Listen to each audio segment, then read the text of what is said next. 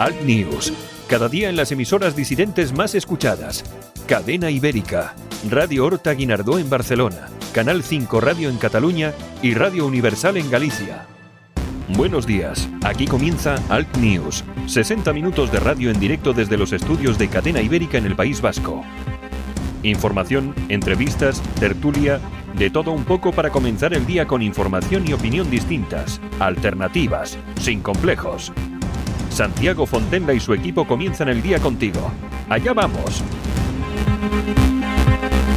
Saludos supercordiales, buenos días. Hoy 5 de febrero del 19 emitimos al News desde los estudios de Cadena Ibérica en el País Vasco para Cadena Ibérica, Radio Horta Guinardó, Canal 5 Radio y Radio Universal en sus emisoras de frecuencia modulada en, en Coruña y Ferrol. Por supuesto que saludos cordiales de Javier Muñoz, que está en la técnica, y este que os habla Santiago Fontella. Hoy vamos con un programa que creemos va a ser bastante interesante.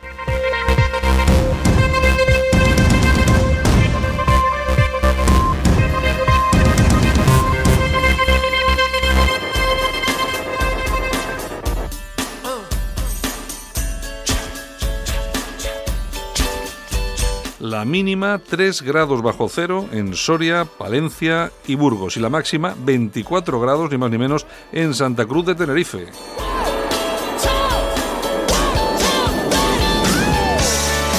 Son los contrastes de esta España tan grande. Bueno, en Bilbao la máxima 17, la mínima 7 grados, en Barcelona la máxima va a ser de 15 grados, la mínima de 6, en Coruña la máxima de 15 y la mínima de 10, Madrid la máxima 15, la mínima 0 y en Málaga la máxima 18 y la mínima 9 grados. Algunas de las portadas de los diarios que han llegado hasta nuestra eh, redacción contienen titulares como estos. Guaidó tejerá una red de embajadores tras el aval de España y la Unión Europea eh, titula La razón. Más del 57% rechaza una intervención militar de Estados Unidos. Los independentistas ponen en jaque la legislatura y la subida del salario mínimo ya lastra la creación de empleo. La Seguridad Social pierde 204.865 afiliados y el paro sube 83.464 personas.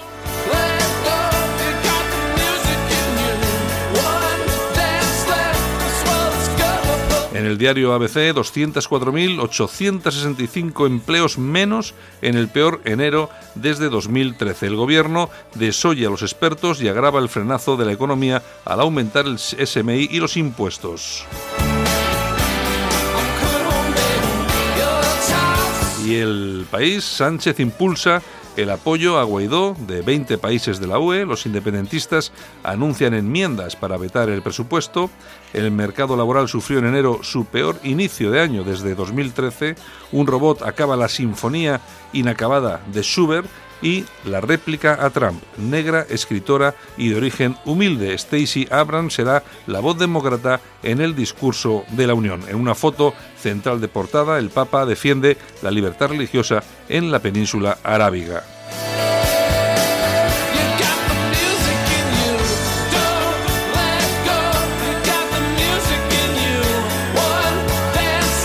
Ya sabéis que este programa se emite a las 7 eh, de la mañana, como ahora mismo, que son las 7 y 3 minutos, pero eh, también tiene redifusión a las 10 y después está disponible en podcast para todos aquellos que quieran escucharlo tranquilamente a cualquier hora del día en altnews.es.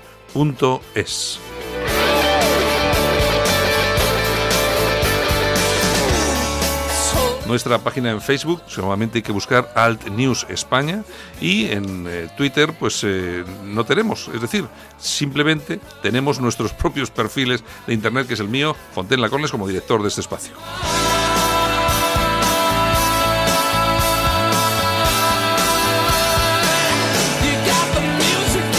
Lo dicho, vamos con ello. Vamos a tener ahora mismo a Yolanda Caucero Morín. Nos trae todos los eh, titulares de la prensa digital en, Internet. Vamos a dar un repaso a esa revista de prensa. Luego vamos mm, a ir con un tema que creo que es muy interesante porque vamos a estar con Ramón Fernández, que es el abogado de la acusación particular en el caso del rey del cachopo. Vamos a hablar con él porque hoy se producen las terceras testificales y creo que nos puede mm, dar algún detalle y alguna noticia que puede ser jugosa. Eso lo vamos a hacer con, desde Madrid y por supuesto en la compañía de nuestro compañero Armando Robles desde Málaga. Y acabaremos el programa con un toque de historia con Pedro Ángel López, que es el director de Españoles por la Historia aquí en Cadena Ibérica, que se emite todos los, los sábados perdón, a las 5 de la tarde. Así es como va a estar el programa. Nosotros comenzamos. Vamos con los titulares y arrancamos. Solo para los valientes que quieren un medio de comunicación alejado de lo políticamente correcto y de la realidad cocinada por los grandes medios de comunicación. Alt News. Somos diferentes. Somos alternativos con Santiago Fontenla. No sé luchar contra el amor.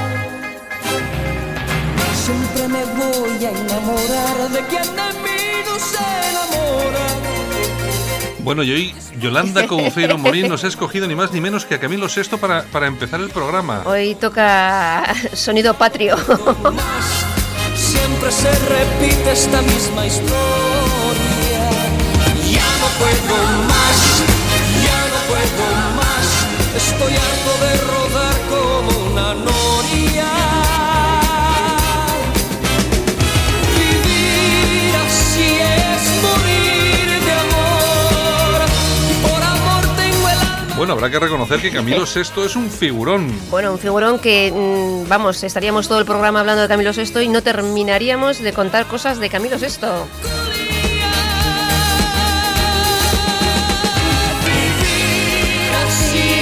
¿Puede ser, ¿Esta puede ser esta la canción más conocida de Camilo? Bueno, hay muchas, hay muchas que han sido súper famosas, tú empiezas a contar y bueno, es impresionante. Pero bueno, esta es, esta es una, una de ellas. Eh, Camilo VI nació en Alcoy. En el año 2011 le dieron la medalla El Orgullo Hispano, que se entregaron en Las Vegas. Ha compuesto canciones pues para Miguel Bosé o Ángela Carrasco. ¿Cuándo es lo del orgullo hispano? ¿A qué se refiere? ¿Al rollo gay? O... No, no, no. Ah. Orgullo hispano. El día. Ah, ah, pues digo, eh, porque hoy este tío es un icono gay también, ¿no? Es icono gay, es icono gay. En el 75 montó la ópera Jesucristo Superstar. Fue, fue muy famosa también, sí. Fue muy famosa y la pagó él, ¿eh? O sea, fue productor en su totalidad. Se la jugó, se la jugó. Bueno, luego en el 81 en, eh, actúa en el eh, Madison Square Garden el Día de la Hispanidad también. Y bueno, podría contar mil cosas más de Camilo VI y no acabaríamos.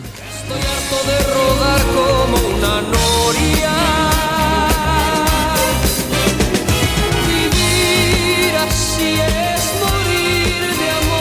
Que pasa es que ahora se ha vuelto un poco friki, ¿no? Así. Hombre. Tanta operación sí, y la verdad parece un muñeco de estos de... De porcelana, sí, Exactamente, más o menos, más o menos. Y luego, y luego, también tiene problemas con su hijo y tal, ¿no? Con su hijo y con mucha gente, pero bueno, oye, es su vida privada que tampoco... Pero la verdad es que como artista ha sido un número uno en el mundo entero, ¿eh? no solo en España. Soy mendigo de sus besos, soy su amigo, quiero ser que.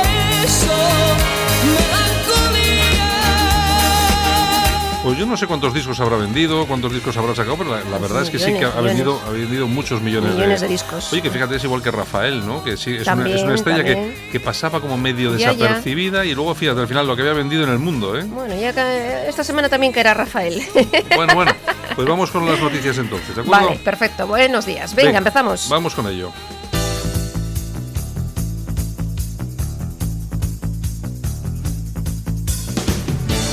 Ahora en Alt News, revista de prensa. Los titulares de los medios alternativos en Internet con Yolanda Couceiro Morín. Bueno, y dejamos a Camilo Sesto, que es un poco el lado bonito de la vida, la música, la diversión, y, nos, vamos con la realidad. Con la cruda realidad. Con la cruda realidad. ¿Qué tenemos por ahí? Bueno, pues empezamos con la alertadigital.com. Los CDRs llenan de heces las puertas de varios juzgados catalanes a una semana del juicio del 1 de octubre. Si han cogido la costumbre, yo no sé de dónde sacan todo eso. Bueno, pues como están en tractoria, tendrán fácil lo de recoger heces por ahí en alguna granja o alguna cosa así. Y como ellos son tan guarretes, pues tampoco es, que, les importa mucho. problema.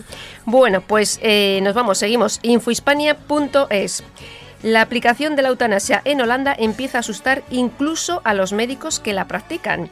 Es un negocio muy lucrativo y en 2017 eh, la cuarta parte de los eh, decesos fueron inducidos por el hombre. La cuarta parte. La cuarta parte. Claro, o sea, es se dice es que- pronto, ¿eh? Es que claro, si eres un viejecillo, eh, dices, joder, estos tíos en cuanto puedan me, va- me mandan para el otro barrio para heredar. Y le mandan ya habrá de eso, ya habrá de eso. un cuarto de las muertes, un cuarto de las muertes, un 25% de las muertes Han sido inducidas. han sido inducidas, provocadas. Es increíble, hay que tener un ojo, pero bueno, bueno, bueno, bueno. Bueno, seguimos. Ramblalibre.com. Vamos con el digital de Enrique de Diego. A propósito de la violación de Sabadell. Bueno, ahí Qué ahí- vergüenza de los medios de comunicación. Ahí hay tela, ahí hay tela, ahí hay tela. tela. Bueno, pues ya Bueno, sabéis que. hay que contar, hay que contar a todos nuestros. Ah, bueno, vas a decir, vas a contarlo tú. Ujú, Lo que ha pasado en Sabadell. Claro, Ah, claro, ah, que vale. violaron a, a una chavala de 18 años, una violación de estas múltiples, y entonces todos los medios de comunicación, eh, seis hombres detenidos, detenidos seis hombres, y, y todo así. Y resulta que, claro, esos seis hombres detenidos eran seis menas, menores no acompañados, marroquíes. Pero lo son, eso está ya. Sí, sí, sí, lo han Lo ha publicado ha Enrique. publicado, sí, sí, sí, sí, que son menas. Hombre, vamos a ver. Uno cuando lee la noticia ya se supone de que la cosa va por ahí, ¿no? Lo que pasa que hasta que no se confirme un poco más así, pues, pues tampoco se dice.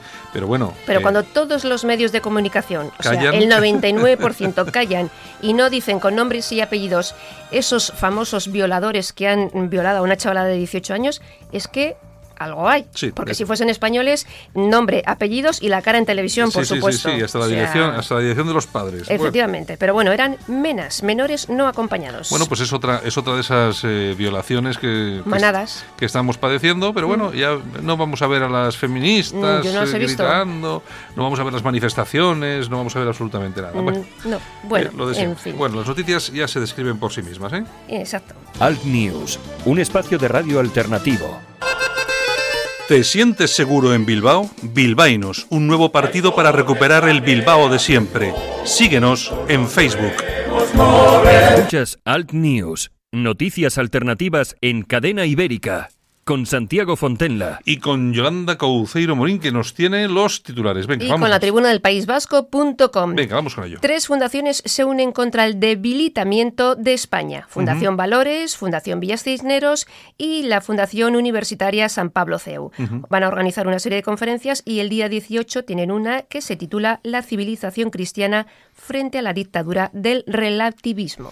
Bueno, pues a ver si hacen algo, no sé, porque si a mí me parece La cosa muy- está tan malita que lo dudo. Sí, a mí, a mí lo que me llama la atención de todas estas cosas, y con esto no quiero decir nada, pero la verdad es que mm, a, a nadie le da la sensación de como que, como que, que han tardado. Han tardado unos años, ¿eh? Han tardado un poquito, Unos ¿eh? años. Y era Eso- todas a la vez. Claro, es que ahora dices, no, el debilitamiento de España. No, no, es que el debilitamiento de España se produce no porque esté ahora Pedro Sánchez, ni porque estuviera antes Zapatero, ni porque antes estuviera eh, Mm. Rajoy. Rajoy, ni porque estuviera Aznar. No, se produce porque a lo largo de tantos años, tantas cosas que hemos dejado de hacer. Y esto de las eh, asociaciones, que yo me conozco muy bien cómo funciona este, este rollito de las subvenciones y todo ese tipo de cosas, Me too. pues hombre, a mí me, me llama mucho la atención que precisamente ahora, precisamente ahora, pues eh, surjan algunas nuevas. Eh, no sé en calidad de qué, porque... Para hacer más de lo mismo. Porque O sí, sea, vamos a ver, yo si ya hay, eh, Villa Cisneros lleva eh, trabajando mucho tiempo. Mm. Eh, bueno, yo no sé por qué tenemos que montar una asociación nueva, porque no sumamos con todos nuestros valores ahí, eh, aportamos el capital que tengamos, poco o mucho, y trabajamos todos en una misma asociación. Pues casi todas reciben subvenciones. Claro, es que... El, el- Ah, igual la yo- cosa es eso. Yo, mira, yo la experiencia me dice que todo eso del debilitamiento de España y que surge para esto, a mí me da, me da la sensación, que yo creo que sí que es necesario, pero eh, me da la sensación de que precisamente las asociaciones las montan aquellos que han estado involucrados en que España esté absolutamente debilitada. Porque si nos fijamos muy bien quién está al frente, quién está al frente de todo esto, pues nos encontramos pues desde delegados de gobierno, eh, ministros, bueno, eh, Culpables, entre comillas, ¿no? De cómo está España. Señores, nos parece muy bien que pongan en marcha todas estas asociaciones, nos parece maravilloso porque todo lo que sea reivindicar la españolidad y tal, pero mm, ustedes estaban ahí, ¿eh? Exactamente. Ustedes estuvieron ahí. O sea que algún tipo de responsabilidad tendrán. En, En fin, ¿qué bueno, más? bueno, pues nos vamos con Moncloa.com. Vamos al Villarejos Time. Exactamente. Cristina Seguí que no descarta volver a primera línea con Vox. Hombre, ahora que hay cargo.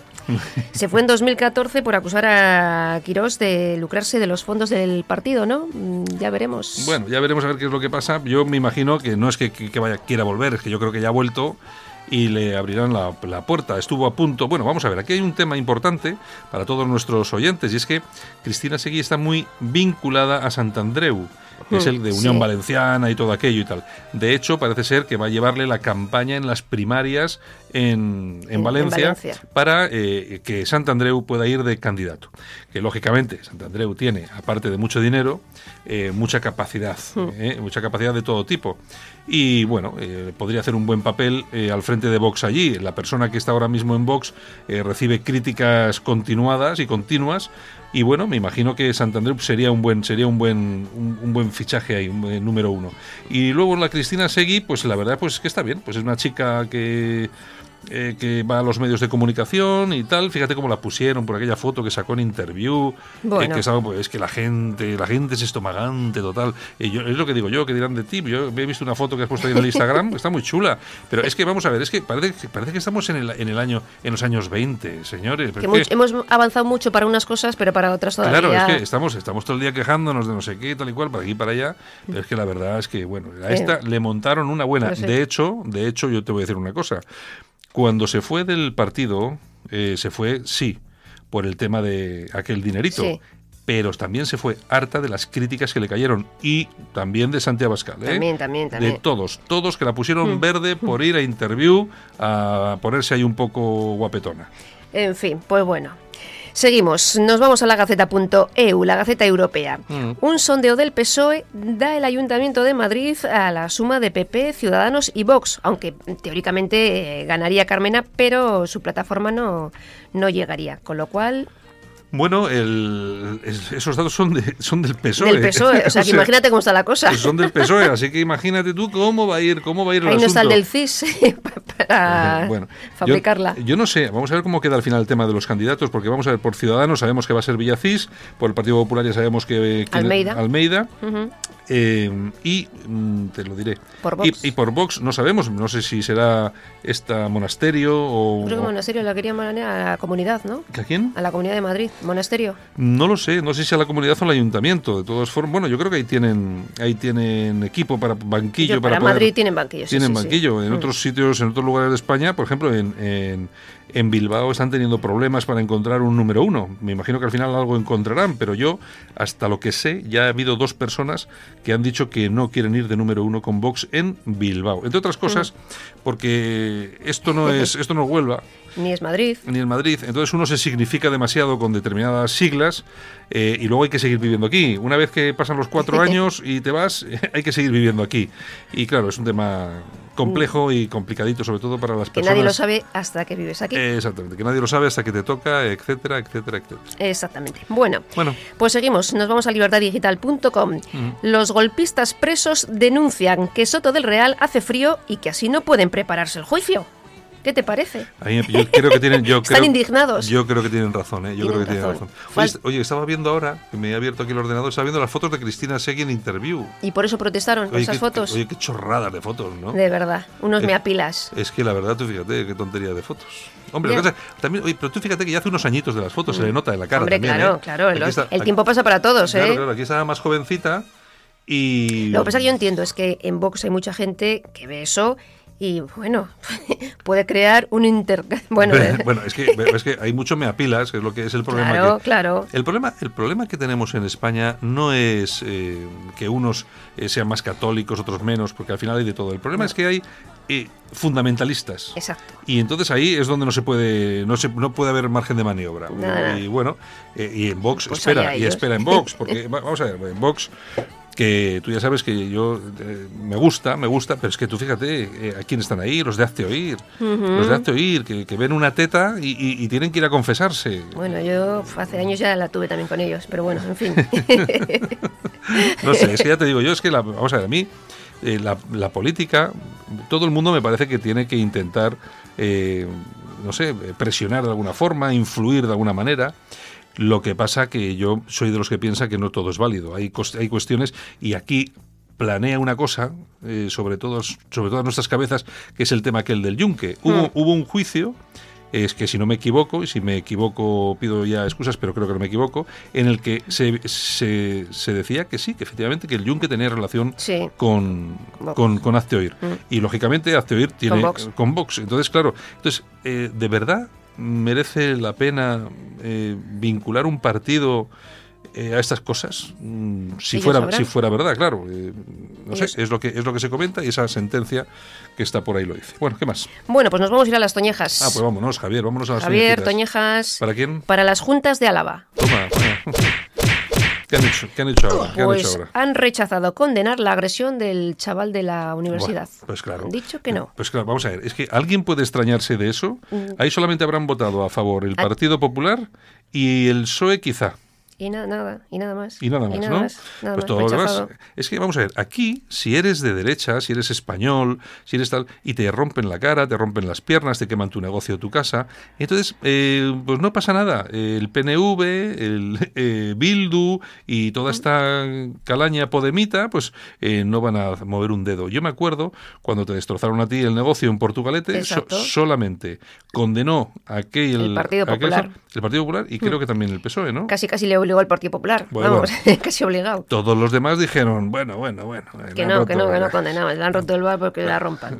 Que la rompan ahí a la cara. Es así, es así. es En fin, Venga, pues aplausos. ¿A quién? Pues María, Miss Málaga. Bueno, pues venga. Miss Málaga. Sí, tuvo un cáncer a los dos años Mm. y nunca podía donar sus órganos, ni donar sangre, ni nada. Y bueno, ahora va a donar su pelo. Ah, bueno, pues me parece muy bien, ¿no? Es lo Pues único que puede donar. algo- porque ella tuvo un cáncer. un cáncer dices, de ¿no? pequeñita, sí, sí, sí, sí. Ah, bueno, mira, la estoy viendo aquí. Este, yo creo que es esta, esta chica que está aquí, ¿no? Sí que es muy guapa, es muy guapa, sí. Pues Pero bueno, mismo. oye, pues, el pelo, oye, pues al que le del pelo, oye, no es un pelo cualquiera, oye, que lo estoy viendo, es un pelo chulo, ¿eh? O sea, no- Pues aplausos para ella. Pues muy bien, pues me alegro, me alegro mucho por ella. Pues nada, pues esto ha sido todo por hoy y mañana volveremos. No sé si con Rafael o con quién, pero bueno, volveremos. Eh, bueno, yo, ya- oye, yo, ya sabes, yo me he comprometido a poner la música que tú traigas. Ahora, tú Unas también, veces extranjeras y otras veces patrias. tú también tienes que ser- tener en cuenta que tú no escuchas tú sola el programa. Entonces tienes que poner una música que nos Bueno, vaya un poco a todos. Yo te puedo asegurar que hacemos una votación Y sale y al Sesto. 90% de la gente que escucha el programa le gusta la música que pongo. Que sí, que sí, que no te digo yo que no. no te digo yo Que que no. lo sepas. Bueno, Yolanda. A ver si va a aceptar peticiones. que te- oye, Acepto peticiones. oye eh, si, hay al- si hay alguien que quiera pedir música Claro. para que no lo ponga Yolanda y lo quiere poner algún, a uno de sus oyentes, no tiene más que escribir un correo electrónico a. No sé a qué correo electrónico puede escribir. Yolanda arroba yolanda.info. Pues mira, pues ese mismo. Y ahí ya está. Y dicho y hecho. bueno, Yoli. Bueno, pues a lo dicho, hasta mañana. Venga, hasta Beso. luego. Solo para los valientes que quieren un medio de comunicación alejado de lo políticamente correcto y de la realidad cocinada por los grandes medios de comunicación. Alt News. Somos diferentes. Somos alternativos. Con Santiago Fontenla. Alt News. Cada día en las emisoras disidentes más escuchadas. Cadena Ibérica. Radio Horta Guinardó en Barcelona. Canal 5 Radio en Cataluña y Radio Universal en Galicia. En Alt News, La Ratonera, un espacio de análisis de la actualidad con Armando Robles y Santiago Fontenga. Críticos, ácidos, alternativos, otra lectura políticamente incorrecta de lo que sucede en España, Europa y el mundo, y no nos cuentan. Y como cada mañana nos vamos hasta Málaga porque allí tenemos a nuestro amigo y compañero Armando Robles. Armando, buenos días. Buenos días, Santiago, ¿qué tal? Aquí estamos, como cada día empezando, empezando la mañanita, intentando informar a todos nuestros oyentes. Eh, tú me imagino que muy bien por Málaga, claro, como siempre. Pues sí, sí, sí, con mucha humedad, temperatura alta, pero engañosa, la sensación térmica es mucho menor debido a la humedad. Bueno, bueno, me parece, me parece Te lo digo por si, por si te dicen que estamos a 20 o 18 grados, que Es- no... Que es verdad, pero que no. sí, que puede ser cierto, pero la sensación térmica es bastante desagradable. Vale, vale, vale. Bueno, pues eh, ya queda, queda claro. Bueno, pues eh, nos vamos a ir. Vamos a irnos, yo creo que nos vamos a ir a Madrid. ¿eh? Vamos a ir a hablar con don Ramón Fernández, que es el abogado de la acusación particular del famoso eh, caso del, del, del cachopo, es de, es de César Román. Lo tenemos al teléfono porque eh, hoy son las terceras testificales y ahí pues se van a ver algunas cosas que pueden ser interesantes. Ramón, buenos días. Hola, buenos días. Bueno, hoy son las terceras testificales, ¿no es así? Sí, ¿Qué es- de qué- momento sí. ¿Qué es lo que va, qué es lo que va a pasar hoy? Bien, pues eh, hoy van a acudir al juzgado una serie de personas que aparecen en las actuaciones y que tienen que su testimonio puede resultar relevante a la hora del juicio. Pero eh, son testigos propuestos por, por, por vosotros o por la o por la defensa. No, en principio, en principio, en la fase procesal en la que estamos, todos los todos los eh, testigos están están siendo llamados a declarar por su señoría y por el Ministerio Fiscal. Ajá. Vale, vale. Es decir, que son los usuales que están ahí, se les llama a declarar para luego ir conformando lo que es el tema. Yo te, te hago estas preguntas, eh, Ramón, porque no tengo ni idea de estas cuestiones y me pilla un poco. Bueno, todos nuestros oyentes recordarán el famoso caso de- del cachopo, de, que es que César Román, que era este hombre que se hizo el rey del cachopo porque tuvo eh, varios restaurantes en, en Madrid. Eh, casualmente, casualmente, este, este hombre eh, trabajó contigo, Armando. Colaboró con Alerta Digital por espacio de dos años a través de artículos de opinión en los que abordaba temas de la actualidad nacional e, e internacional. Ujú. Incluso en un par de ocasiones estuvo en Málaga almorzando conmigo y demás. Y bueno, ¿qué te voy a decir? Una persona de trato fácil, de verbo fácil, eh, buen orador. eh, y bueno, nada, nada que, que nos llevara a pensar que ese perfil de una persona encantadora y demás se, podía asemejar ni de lejos al de alguien capaz de cometer un homicidio. Eh, Ramón eh, Fernández, que es el abogado de la, de la acusación particular. Eh, hay constancia, porque hemos leído últimamente algunas, eh, algunas noticias relativas a un testimonio que había lanzado el propio César Román eh, sobre que había eh, algo en este crimen, había habido algún tipo de vinculación con algunos grupos o parapoliciales o incluso vincula, alguna vinculación con la mafia colombiana. ¿Se ha hablado de esto o simplemente son rumores? Vamos a ver, él ha, manifestado en su defensa y es un derecho tiene que tanto él como Heidi eh, debían, habían eh, tenido, habían pedido una serie de préstamos a unas determinadas personas, de las cuales no se da ningún dato en absoluto, eh, y que esas personas podían estar relacionadas tanto con la mafia policial, de la que tampoco se da ningún dato concreto, eh, y con la mafia, podríamos decir, colombiana, sin dar tampoco ningún tipo de dato concreto. Ujú, ujú. Es decir, Eh, Sí. eh, eh, es decir, él lo único que intenta, lógicamente, es eh, desviar. como un niño, como un niño cuando es sorprendido con el bote de mermelada y toda la boca llena de mermelada y dice que él no sabe quién ha sido. Es una manera de, de lanzar balones fuera para, para desviar la atención de su persona y, y pues, mandársela a otras personas.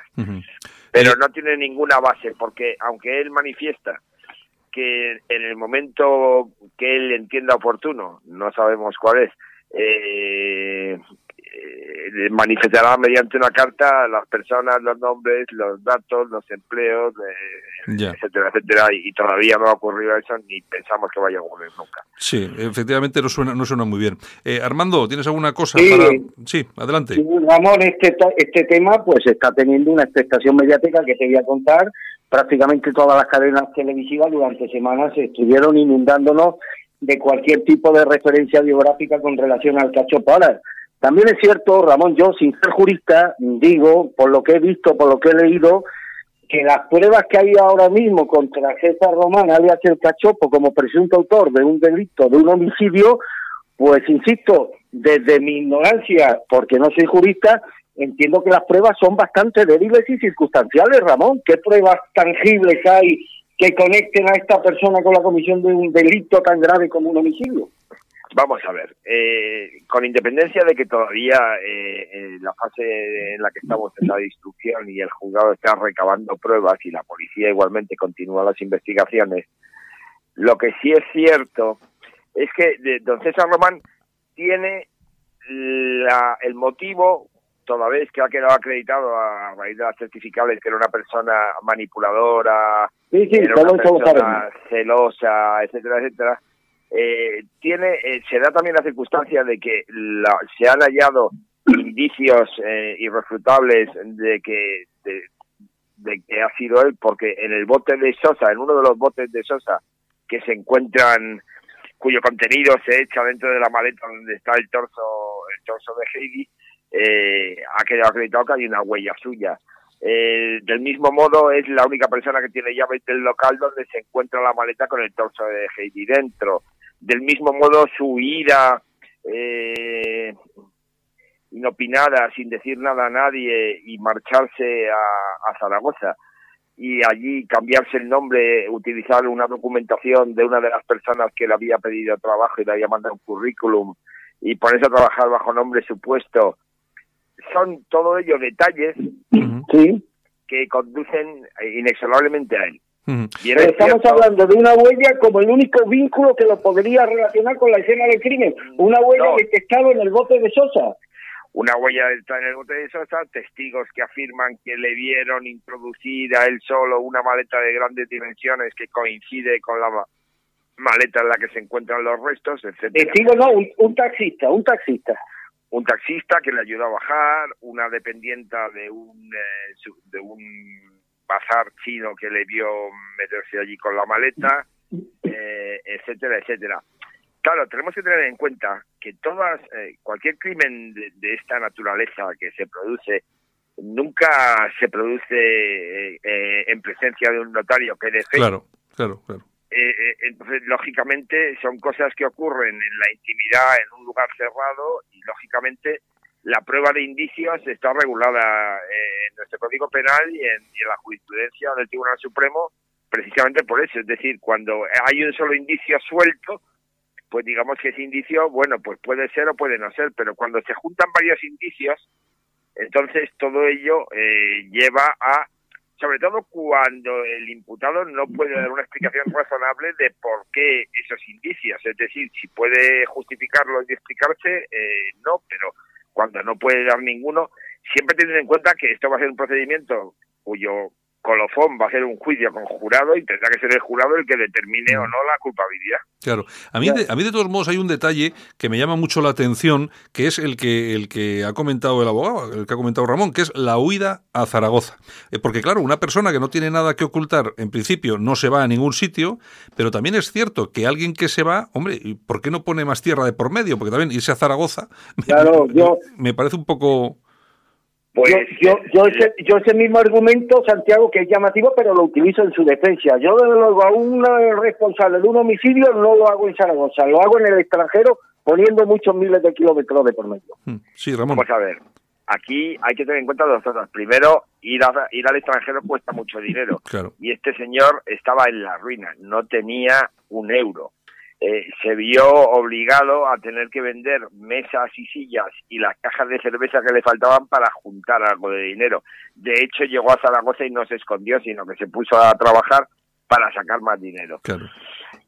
Y en segundo lugar, sí. en segundo lugar, además hay que tener en cuenta que Zaragoza puede ser la plataforma de despegue, es decir, primero se va a Zaragoza y de Zaragoza se va a otro sitio. La frontera de Francia está más cerca de Zaragoza que de Madrid.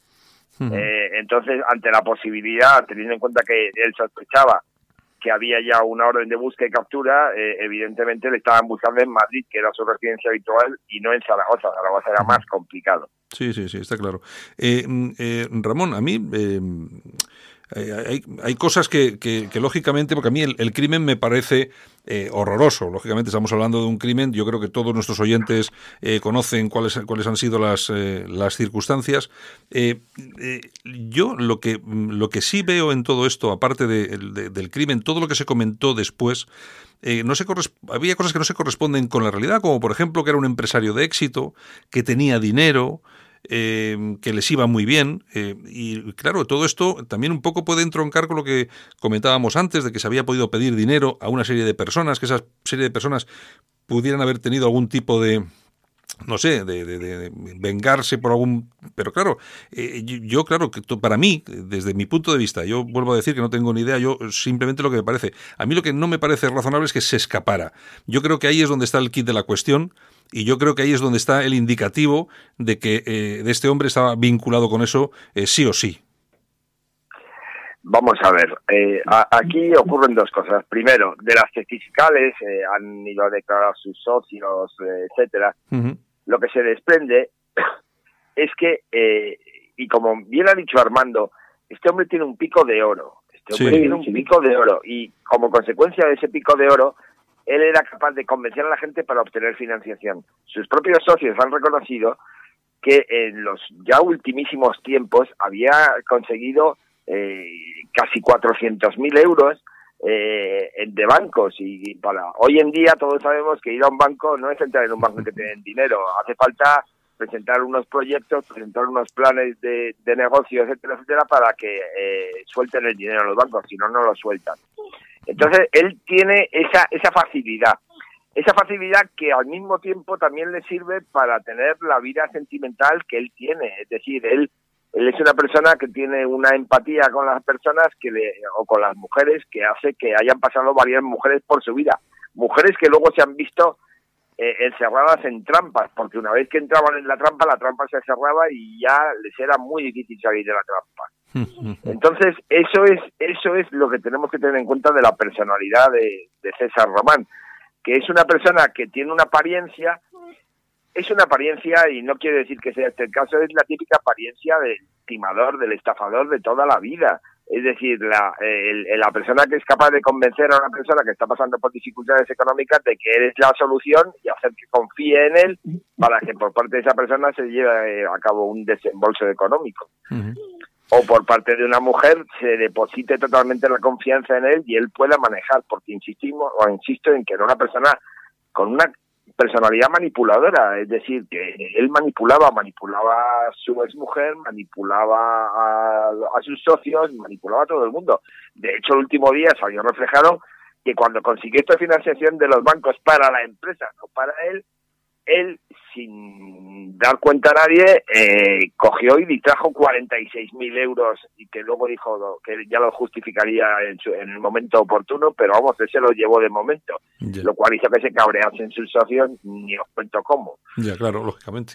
Eh, Armando, ¿tienes alguna cosa?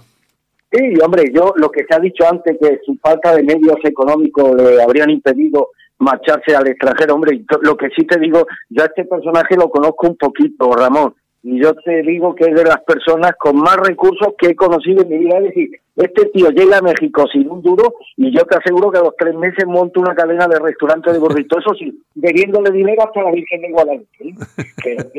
Este es un tío con recursos, es que no se queda. En fin, eh, Ramón, lo que no ha quedado entonces, el móvil de este supuesto crimen sería una pura posiblemente, posiblemente, posiblemente, por lo que yo ya le manifesté allí a la cara eh, en un momento de mi interrogatorio, posiblemente fueran los celos. Es decir, lo que baraja esta acusación es que eh, él no es un, el típico psicópata, el típico carnicero, sino que él es una persona que en un en una pelea de índole de pareja pues eh, se le fue la mano.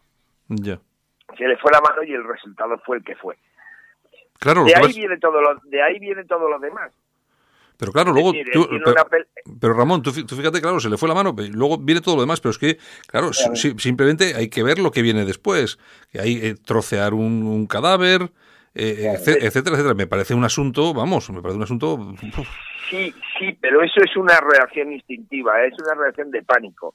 Es decir, eh, posiblemente él, aunque aunque cuando se encontró con, con aquello, cuando se encontró con, con un, la muerte que él no pretendía, eh, asumía que podía ocurrir como consecuencia de, del presunto maltrato, pero pero se encontró con ella de repente y entonces se asustó. Nos hubiera pasado a cualquiera, nos hubiera pasado a cualquiera. Cuando Caín mató a se escondió de Dios que le decía, ¿dónde estás, Caín? Y, Caín se escondía porque él sabía lo que había hecho. ¿no? A lo mejor no pretendía matar a Abel, pero el hecho es que ocurrió y se escondía. Pues eh, este ocurrió, a este personaje le ocurrió una cosa similar. Es decir, él lo que quiso, lo que quiso es eh, intentar eh, esconder el cadáver, trocearlo para que no fuera tan fácil hallarlo, cortarle la cabeza para que fuera más difícil la identificación, etcétera, etcétera. Eh, y, echarle chosa para hacerlo desaparecer. Lo que ¿Sí?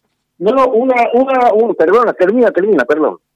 No, que, que lo que pasa es que como, como él no era un asesino, insisto, él no era Aníbal Lecter. Eh, él era una persona que su, su, su, aunque, aunque, entre comillas, no quiero lanzar acusaciones, aunque se dedicaba a obtener dinero, como tú bien has dicho, para sus negocios, etcétera, que era lo que a él le gustaba y no pagar a nadie, eso evidentemente no es una actividad lícita. Pero ahí se quedaba, él no pasaba de ahí. Y luego ya eh, su relación con las mujeres es la que han declarado todas sus novias y todas sus parejas, eh, que era una persona eh, excesivamente celosa, que no gustaba una vez que ya había trabajado conocimiento con ellas y que ya estaba con ellas, las separaba de sus amigos, las separaba de su ámbito, las separaba y, y las quería solo para él. Eh, se da la circunstancia de que eh, esta persona dejó embarazada a Heidi. Y Heidi perdió el niño. Bien es verdad que todavía estaba un poco enganchado el, el feto o era reciente de embarazo, pero perdió al niño y ni ella quiso dar, pero fue estando juntos y estando en casa. Eh, todos sabemos que se puede producir un aborto espontáneo, pero eh, no es tan fácil. Es decir, eh, más fácil es o, pudiera ser posible que hubiera sido como consecuencia, no digo de una tremenda paliza ni nada por el estilo, pero un empujón un, un algo así sí hubiera podido producirlo. Y luego posiblemente con Heidi eh, ya cuando en, el momento final le ocurriese algo por el estilo Heidi quería dejar la relación porque no soportaba el nivel de el nivel de celos y el nivel de, de control que él pretendía tener sobre ella que la lucía porque Heidi era una mujer muy hermosa y entonces él no es precisamente Adonis. Y entonces él, eh, eh, el hecho de andar paseando a Heidi por ahí, pues para él era, era una, una carta de presentación y un motivo de, de, orgullo, vaya. Le, subió la autoestima. Claro, claro, porque todo esto posiblemente venga de ahí sin entrar en connotaciones psicológicas, que tampoco creo que sea el momento y tampoco soy un técnico en ello.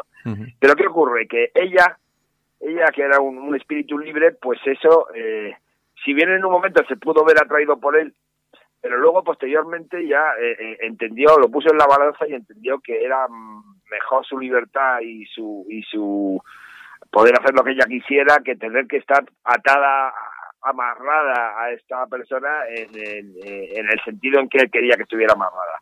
Y entonces, de hecho, fue ella la que le dijo que cuando él la pidió matrimonio, ella le dijo que no y posteriormente a sus amigos les dijo que no quería seguir con él, que iba a dejar la relación, aunque era una relación que iba y venía, quiero decir que tampoco estaban como no estaban, pero vaya, era manifestado que era una relación muy liberal, pero en realidad no era muy liberal, en realidad era que él la quería para él solo, y entonces cuando ella pretendió escaparse, pues él de alguna manera, no sé cómo, porque no estaba allí, eh, lo que él lo que hizo fue intentar retenerla y como consecuencia de intentar retenerla posiblemente vino eh, se produjo el, el desenlace fatal que insisto, no a, lo mejor él, aun asumiendo que pudiera ocurrir, él no pretendía que ocurriese.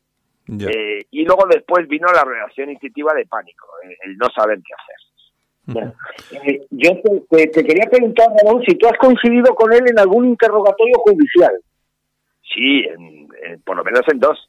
¿Y cómo, cómo lo has visto? ¿Cómo lo viste? ¿Se mostraba seguro, como dicen algunos pues Tan seguro, tan seguro se mostraba que tuvo la, la desfachatez en la primera, en el primer interrogatorio que se le hizo en un juzgado de instrucción, tuvo la desfachatez de decirle a la jueza que cuando acabase todo esto que él la invitaba a comer un cacho por ese restaurante. No me lo puedo creer. Pero así como os estoy contando, no me lo puedo creer. Teníais que, teníais que haber visto la cara de la jueza. ¿Y qué dijo la jueza, Ramón? Que no, no, que muchas gracias, pero que claro, no podía. Se quedaría, se quedaría de piedra. claro, se lo dijo así. Se lo dijo así, claro. Eh, ¿Por qué es eso? Pues eh, es porque él está muy seguro de sí mismo, porque de verdad tiene, tiene un, un verbo florido, tiene una capacidad de convencimiento increíble. Lo que pasa es que los argumentos no se sostienen. Pero eso no obsta para que, mm, si no es vero, es trovato. O sea que Tenso no estaba, Ramón. Bueno, la procesión iría por dentro, eh, lógicamente, pero pero Tenso no estaba Vamos a ver, eh, yo llevo 25 años de ejercicio y todavía no conozco a un delincuente que llegue delante del juez y reconozca que haya matado a mano leche. Ninguno.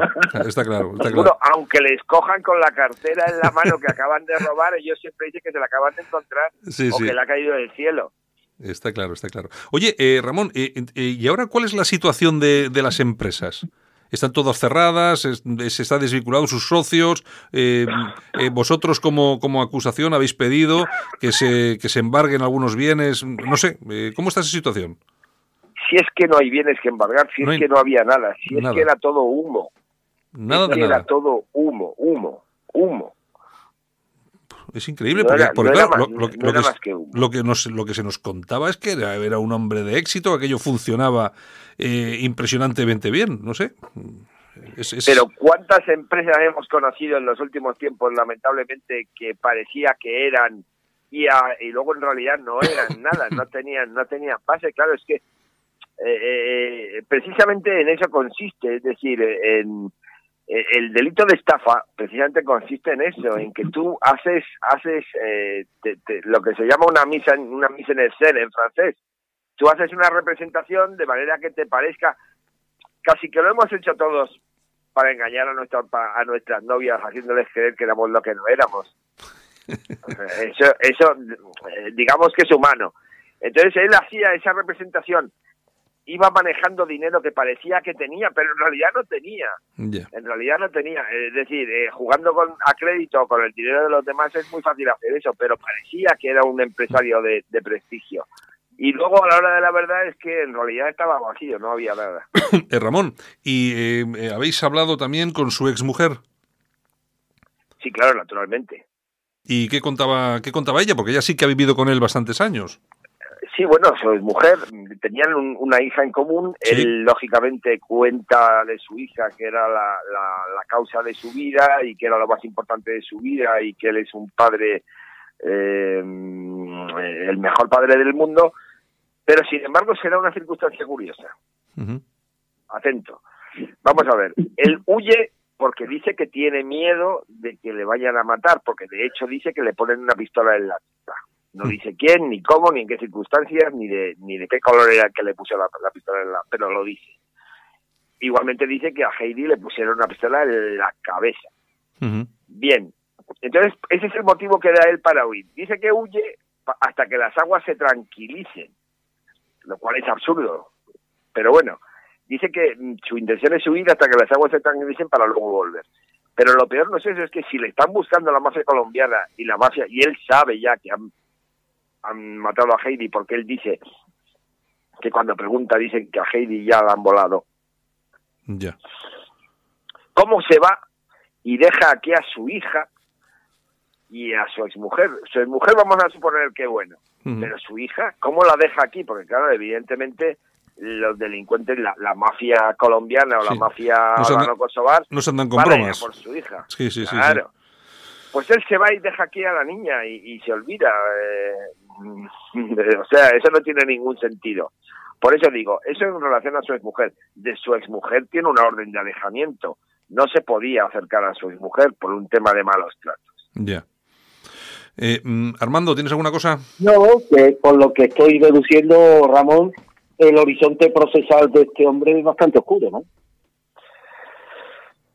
El horizonte procesal es de este hombre es bastante oscuro, tan oscuro que él mismo dijo eh, en una de sus declaraciones que él sabía que se iba a comer 25 años.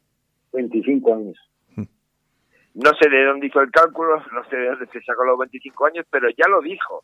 Es decir, él dijo, sé que me voy a comer 25 años porque sé que no puedo mm, dar datos, porque claro, como, como bien dijo el Ministerio Fiscal y incluso y yo también, eh, evidentemente si tú tienes unos, eh, con independencia de por cuál sea el motivo, si has pedido préstamos o has dejado de pedirlos, pero si tú tienes una serie de deudas y te han amenazado de muerte, lo más razonable es acudir a la policía y decir, oiga, mire usted, yo he hecho esto, he dejado de hacer aquello, pero a mí me están amenazando, a mí y a mi familia. Eh, eh, protéjanme ustedes, pero no, él no puso ninguna denuncia.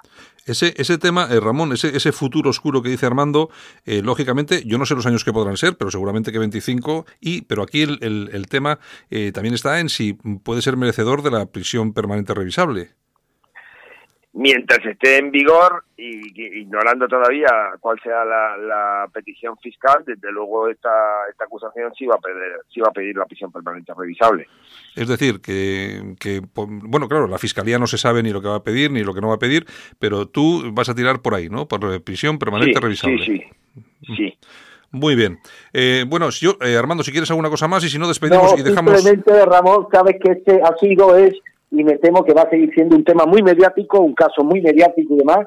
Es posible que durante el juicio pues los medios de comunicación se vuelquen con el acontecimiento, como no puede ser de otra forma. Y lo que sí te pediría en este caso, como un profesional del derecho recto y honrado que me consta que eres, que entre todos se intente que no se interfieran las opiniones de estos medios en las decisiones del jurado que sé que a veces es difícil, como han existido desgraciadamente algunos presidentes, me quiero acordar del caso de la niña de Mijas.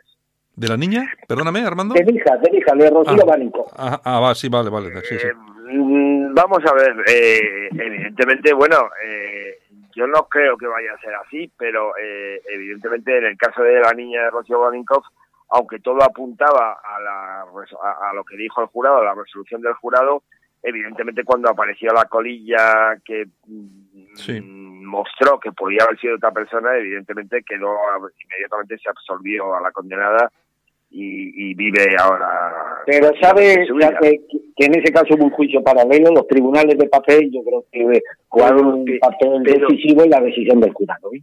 Siempre, siempre, pero pero es que el jurado tiene eso, el jurado tiene eso, es decir, eh, eh, las personas que conforman un jurado son personas que son como tú y como yo y, viven en su casa y comen eh, en restaurantes y van en autobús.